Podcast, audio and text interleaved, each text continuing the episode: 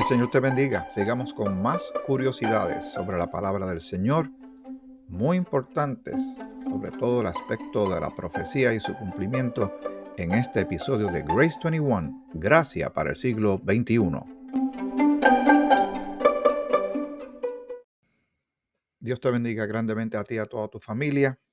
Espero que te encuentres bien, que estés gozando de, de salud, de no ser así, eh, en tu caso o en el caso de algún familiar o amistad tuya, pues ponemos ante el Señor la salud de esta persona, eh, que el Señor sea glorificado, que si está siendo atendida o atendido por profesionales de la salud, que lo hagan con, con respeto y profesionalismo, que es siempre una oración que yo hago cuando las personas están enfrentando alguna situación de su cuadro clínico, de su salud física, eh, también podría ser emocional, mental, eh, orando, orando por todas y cada una de estas situaciones, trayéndolas ante el Señor, que se haga su voluntad y, en el proceso que, aunque antipáticos y no nos agradan porque nos eh, interrumpen nuestro ritmo de vida o nos pueden limitar en muchos aspectos, que se aprenda algo del proceso, porque ya que lo estamos viviendo, para los que aman a Dios, pues todas las cosas ayudan a bien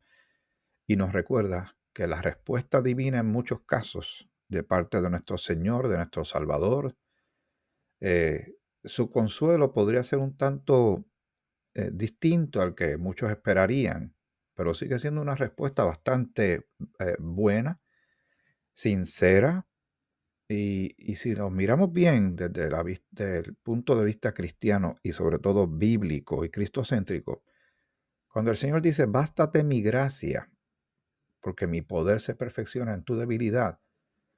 Vamos a creerle al Señor de que eso es cierto, porque lo es, y que nos ayuda y nos fortalece y nos consuela.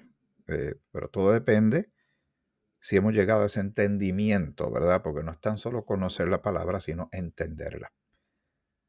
Y, y, eso es aplicable a todos los aspectos de nuestra vida. Así que que el Señor sea glorificado en todo, en lo que tú estés experimentando, lo que yo esté experimentando. Así que gracias Nuevamente, como te digo al comienzo de estos episodios, de este podcast de audio que sale por Spotify, Google Podcast, Apple Podcast y otras plataformas donde se presentan podcasts, ¿verdad? En este caso, este es Grace 21, Gracias para el siglo XXI. Y recordándote también que estamos en YouTube, en el canal arroba Grace is a Weapon, eh, y en la página de Instagram que es Grace 21 underscore life.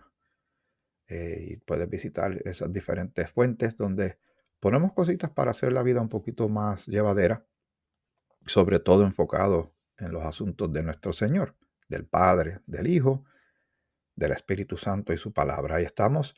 Eh, te dejé una asignación en el último episodio sobre toda esa información que habíamos mencionado que, que llevaron a cabo un estudio de un caballero, de, un libro de Peter Stoner, eh, hablando sobre las probabilidades de que se cumplieran profecías, aspectos eh, bíblicos, y, lo llevó a, cómputos, ¿verdad? A números, y, de verdad que sorprende. Eh, no voy a volver a repetir todo, pero sí quiero repetir parte de lo que él tomó para sus cálculos, ¿verdad? Estas mediciones que quiso hacer con relación a la profecía mesiánica, con relación a la persona de Jesús y el cumplimiento de su primera venida, entre otros, aspectos, eh, él mencionó eh, en el punto 1 que el Mesías nacería en Belén, y eso lo puedes leer en, en Miqueas, el capítulo 5, versículo 2. ¿Y dónde fue que nació el Señor? Exactamente, ahí mismo fue. Que habría un mensajero que prepararía el camino para el Mesías. Eso lo puedes leer en Malaquías. Eh, eh, Miqueas 5.2 está lo de Belén y en Malaquías el capítulo 3, eh, versículo 1, se está refiriendo realmente a Juan el Bautista. que esto es sumamente interesante, pero así se cumplió. Pero desde ese libro hasta el Evangelio, ¿cuántos años pasaron? No hubo como 400 años de silencio, pero se cumplió. llegó alguien que iba a estar hablando y preparando el camino hasta que apareciera la persona de Jesús y él lo bautizó, eh, Juan el Bautista. Así que las, las probabilidades de que eso fuese así, que se dieran de esa manera, son números sorprendentes. Que el Mesías entraría eh, como rey, eh, que estuviera montado sobre un, asno, ¿verdad? Un, un, pollino en este caso, como si fuera un burrito. Esto lo dice en Zacarías el capítulo 9, versículo 9. Todas estas profecías fueron escritas siglos antes.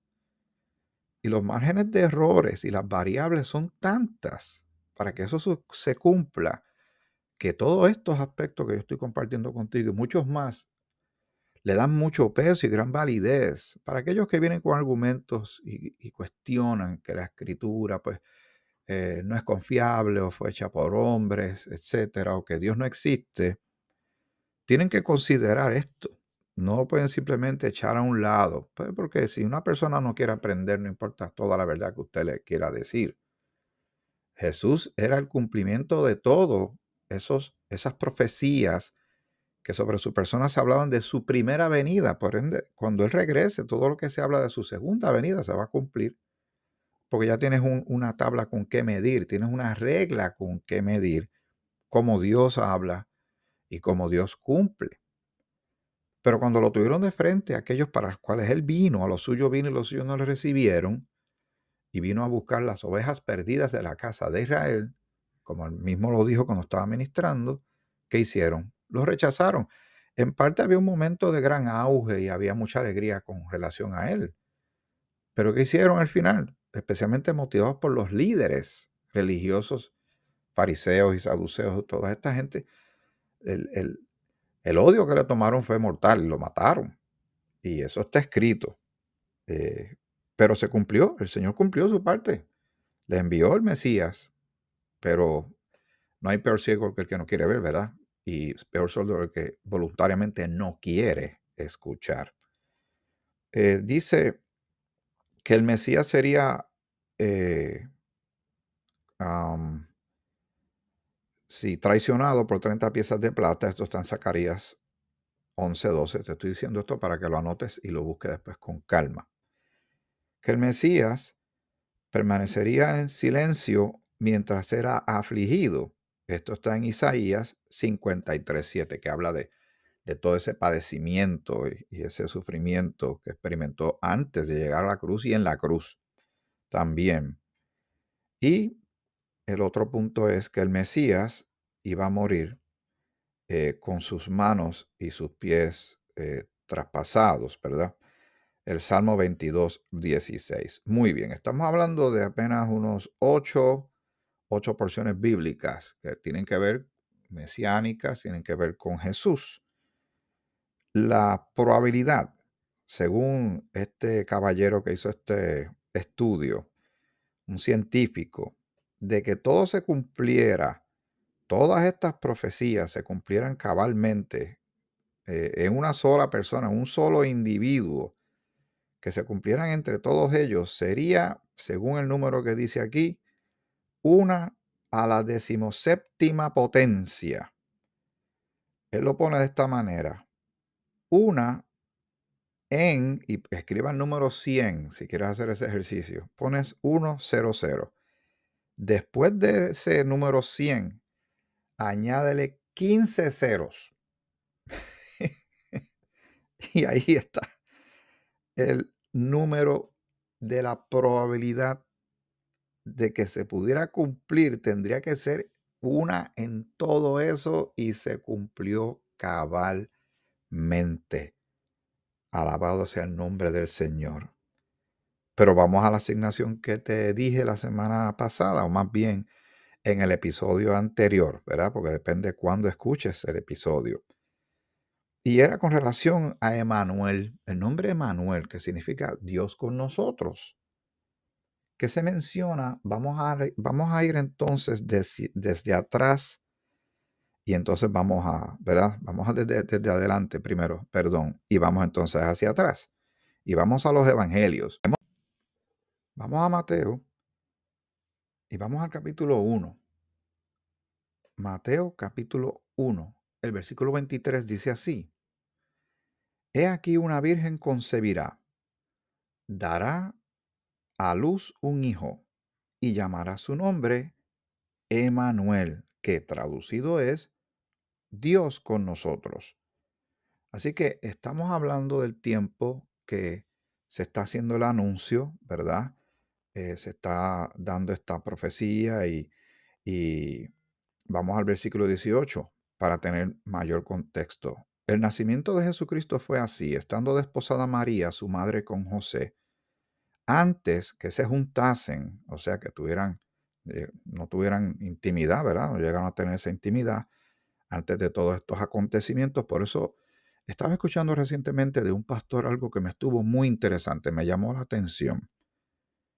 Que más allá de considerar que el nacimiento de Jesús, porque él nació normal, en, como nace todo ser humano, su nacimiento fue natural. Pero lo que sí es milagroso es su concepción, que fue obra del Espíritu Santo, obra de Dios, en una virgen, en una mujer que no, había tenido intimidad con, con su esposo, no, con ningún hombre. Y es ahí que radica el milagro de esto. Obviamente tenía que nacer porque el pecado tenía que salir por un hombre de carne y hueso, pero que estuviera sin mancha, o sea, en este caso sin pecado. Cuando Jesús nace, todo este proyecto de salvación tan extraordinario y que se profetizó de tantos siglos antes, piensen, si fuera una conspiración, como algunos quieren considerarlo de esa forma, si pensaran que esto fue una tramoya, que esto fue un junte de un grupo de personas que se pusieron de acuerdo para llevar a cabo esto, ¿Cómo se puede controlar eso en tantos siglos y tantas cosas que pueden suceder de aquí y de allá? Tantos eventos, ¿verdad? ¿Qué sé yo? Un accidente, un desastre natural, una muerte súbita. Eh, el linaje de donde vendría el nacimiento de Jesús estaba, y, hay, hay una narración de esto en la escritura, en los evangelios también. Y eso se trató de interrumpir varias veces. Inclusive, cuando el Señor nace, Herodes mandó a matar a, niños de dos años para abajo, porque habría que considerar el tiempo, le estaba sacando el tiempo con relación a la visita de aquellos que vinieron buscando y siguiendo la estrella y buscando al niño para adorarle. Y entonces él, él sacó cuenta matemática y dijo, pero para irme a la segura, porque aquí el rey soy yo, no voy a dejar que más nadie mande, ¿verdad? Estoy parafraseando. Eh, vamos a mandar a matar a todos esos niños, ¿verdad? Y yo me voy a encargar de, sabotear ese proyecto y aquí me voy a quedar yo como rey, cosa que no le salió, obviamente. Pero todo todos estos detalles y curiosidades, pero son realidades, son hechos históricos, tienen que llevarnos a ti y a mí a admirar grandemente adorar el nombre de nuestro Señor, pero también reta a aquel que ve todo de afuera y lo trata de analizar humanamente y no le hace sentido, porque las cosas de Dios hay que verlas como Dios las ve y, se, se, creen por fe, pero la evidencia está ahí. Eh, yo admiro grandemente al doctor John Lennox, doctor de la Universidad de Oxford, creo que ya no está ejerciendo, pero él es un profesor doctor en matemática pura. Estas personas así que son científicas, a muchos de ellos se les hace bien difícil creer en las cosas de Dios porque ellos tienen un cerebro que funciona de una manera de sentido común y de evidencia. Y este hombre es creyente. Y la contestación de él, bien, él tiene una contestación corta y también tiene una respuesta larga para los que le preguntan por qué él es cristiano, porque él es un seguidor de Jesucristo. Y él dice, ¿por qué funciona? Esa es su respuesta, pero obviamente él tiene una respuesta más larga. Y, tenemos también el caso de Lee Strobel, de la película y el libro eh, El caso de Cristo, The Case for Christ, que te invito a que la veas. Su esposa cree en el Señor Jesucristo, se pone en la Biblia, es cristiana y eso a él lo indigna grandemente. Y él, voluntariamente y por coraje y para probar Porque él es un periodista y abogado. Imagínense, periodista y abogado, estas dos criaturas también son a base de evidencia, de prueba, para ellos aceptar cosas. Pues él se lanza en el proyecto, en la empresa, en la aventura, de recopilar toda la información posible de todas las fuentes posibles que él pueda alcanzar, que tenga a la mano para, para eh, desprestigiar y cancelar y anular todo lo que tiene que ver con Jesús, de que todo eso no es cierto. Pues él lo hizo y se encontró con la realidad. Para que vea la historia larga, corta, él ahora va dando conferencias hablando de su fe en Cristo y el otro también que escribe un libro que se llama Evidencia que merece un veredicto. Eh, deja ver si me acuerdo el, nombre, pero ya mismo me voy a acordar, pero el título del libro que él, que él escribió se llama Evidencia que merece un veredicto. Voy a aprovechar que estoy mencionando eso.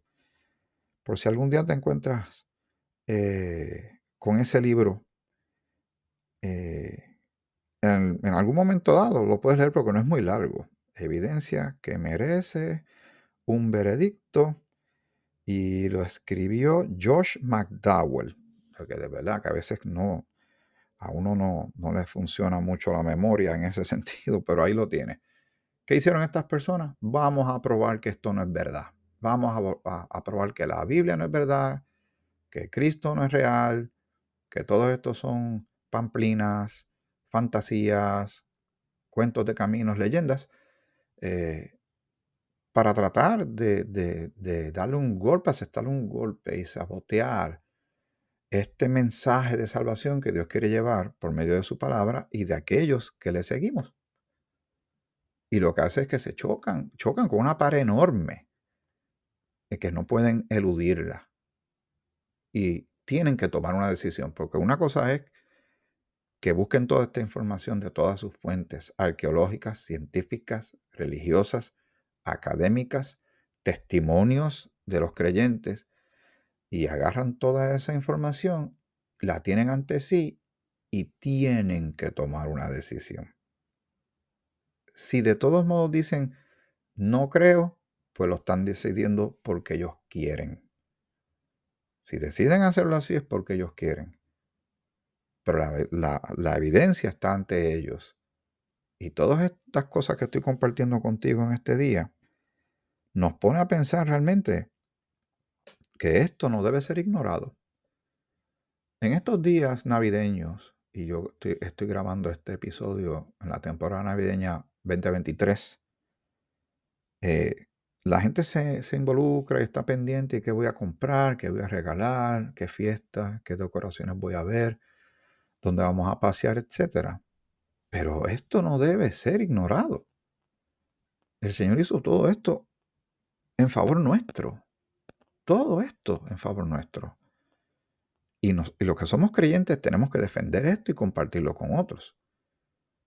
Para que ellos a su vez tengan también el derecho de tomar una decisión. Una decisión que los salva o una decisión que los condena. Aunque ya están condenados si no creen, ya tienen un ticket seguro al lago de fuego. Pero no tienen por qué ir al lago de fuego si el Señor les está ofreciendo salvación por medio del Salvador, Jesucristo el Señor. Dice, eh, antes que se juntasen se halló que había concebido del Espíritu Santo. Ahí está el milagro. José, su marido, como era justo y no quería infamarla, quiso dejarla secretamente porque de momento se ve que ella está embarazada y él se pregunta qué pasó aquí. La ley era clara, había que apedrearla y matarla, pero eso no, obviamente no sucedió. Y pensando él en esto, he aquí un ángel del Señor le apareció en sueños y le dijo José, hijo de David, no temas recibir a María tu mujer, porque lo que en ella es engendrado del Espíritu Santo es, y dará a luz un hijo y llamará su nombre Jesús, porque él salvará a su pueblo de sus pecados. Y todo esto aconteció para que se se cumpliese lo dicho por el Señor por medio del profeta, cuando dijo, He aquí una virgen concebirá y dará a luz un hijo, y llamará su nombre Emanuel, que traducido es Dios con nosotros, pero dice, para que se cumpliese, este el versículo 22 del capítulo 1 de Mateo. para que se cumpliese lo dicho por el Señor por medio del profeta. ¿Cuál profeta? Y estamos hablando, te mencioné hace un instante atrás sobre la genealogía de Jesucristo. En ese mismo capítulo al principio lo puedes leer. Y va bien hacia atrás, hacia atrás, hacia atrás, hacia atrás. Y llega al frente, obviamente, llega hasta el punto en que nace Jesús para cumplir lo que el Señor dijo que así sería. Pero te mencioné de un profeta. ¿Pero cuál profeta? Vamos a, y espero que hayas hecho tu asignación, a lo mejor la hiciste y estás ya gritando ahí, acaba y dilo. Pues sí, vamos para allá. Isaías, el capítulo 7, el versículo 14, estamos hablando de una diferencia posiblemente de unos 700 años. 700 años que esto se escribió. El Señor inspira a hombres que escriben la palabra. Quien lo recibe tal vez en ese momento ni lo puede entender completamente, porque no es hasta que se cumple, ¿verdad? Que todo se ve más claro. Pero lo escribe. Isaías, el capítulo 7, versículo 14. Vamos a ver si te suena familiar esto. Por tanto, el Señor mismo os dará señal. ¿Quién la va a dar? El Señor. He aquí que la Virgen concebirá y dará a luz un hijo y llamará su nombre Emanuel. Y volvió y se repitió el mismo mensaje en los evangelios 700 años después, más o menos. ¿Cuántas variables? ¿Cuánta gente tendría que ponerse de acuerdo para que esto se cumpla? ¿Cuántas, cuántas cosas sucedieron por ejemplo, siempre me sorprende lo que he compartido antes contigo cuando Abraham iba a sacrificar a su hijo Isaac. Y él estaba seguro que el Señor de alguna manera iba a cumplir lo que él le prometió, que de él iba a salir una gran nación, iba a tener una herencia de gran... Eh, no se podía contar de tanta gente que iba a venir después de él. Eh, y Isaac era su único hijo, pero él por fe lo iba a hacer. Óigame cuando el Señor le dice, no, no lo hagas. Y vio la fe de Abraham cuando miró para el lado, mira allí, qué casualidad. Alguien diría, qué casualidad.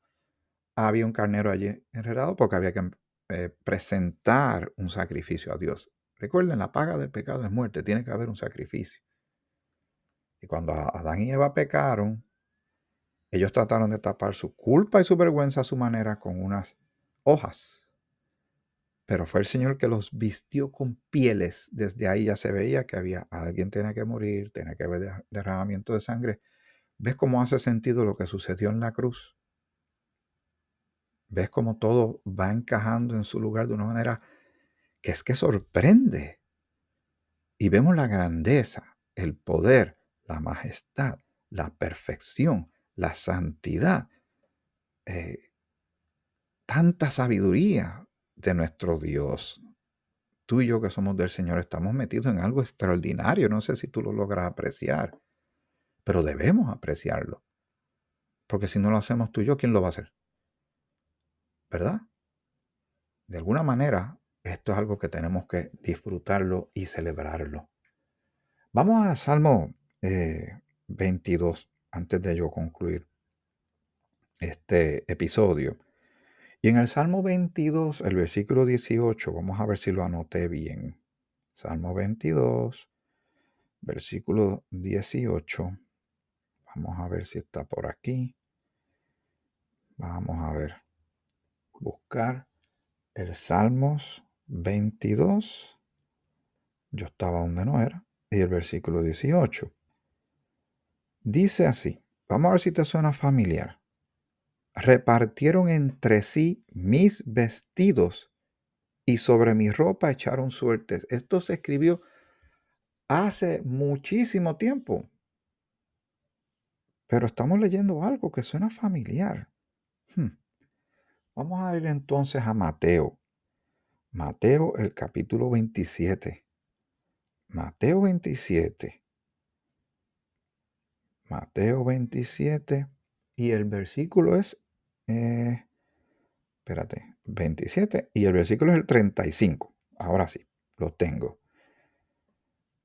Cuando le hubieron crucificado, ¿Qué momento es ese? El momento que están crucificando a Jesucristo nuestro Señor y Salvador, que ya ah, cumplió cabalmente su misión, murió por nuestros pecados, derramó su sangre en la cruz, fue sepultado y resucitó al tercer día, como bien las escrituras decían que iba a suceder, y así fue.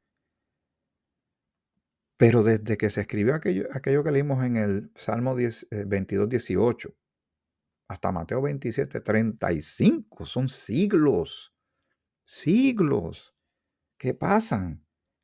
Pero el Señor hace esa revelación y todo a su debido tiempo se revela y se cumple.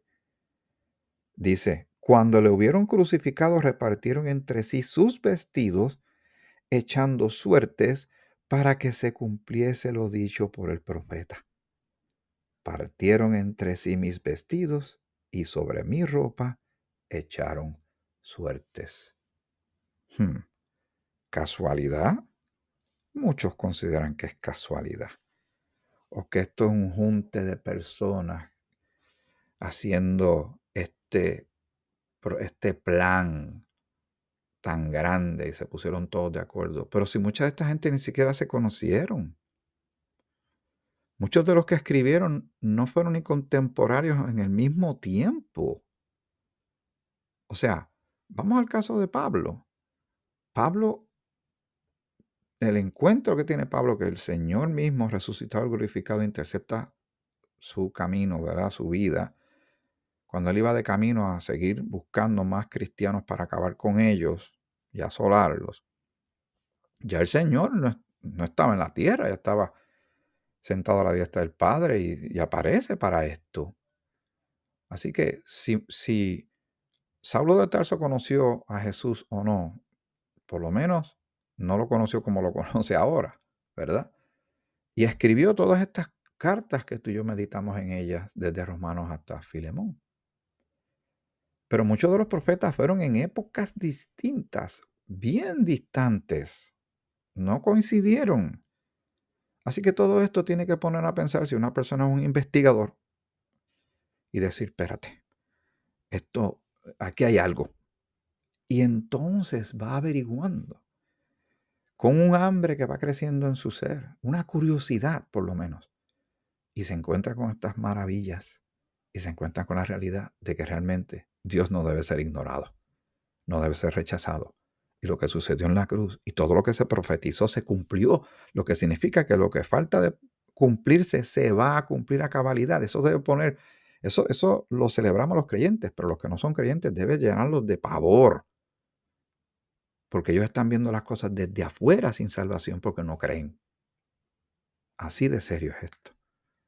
Seguimos con más curiosidades sobre la palabra del Señor, del cumplimiento de la profecía, en el próximo episodio de Grace 21, Gracia para el siglo XXI. Que el Señor te bendiga, te bendiga mucho.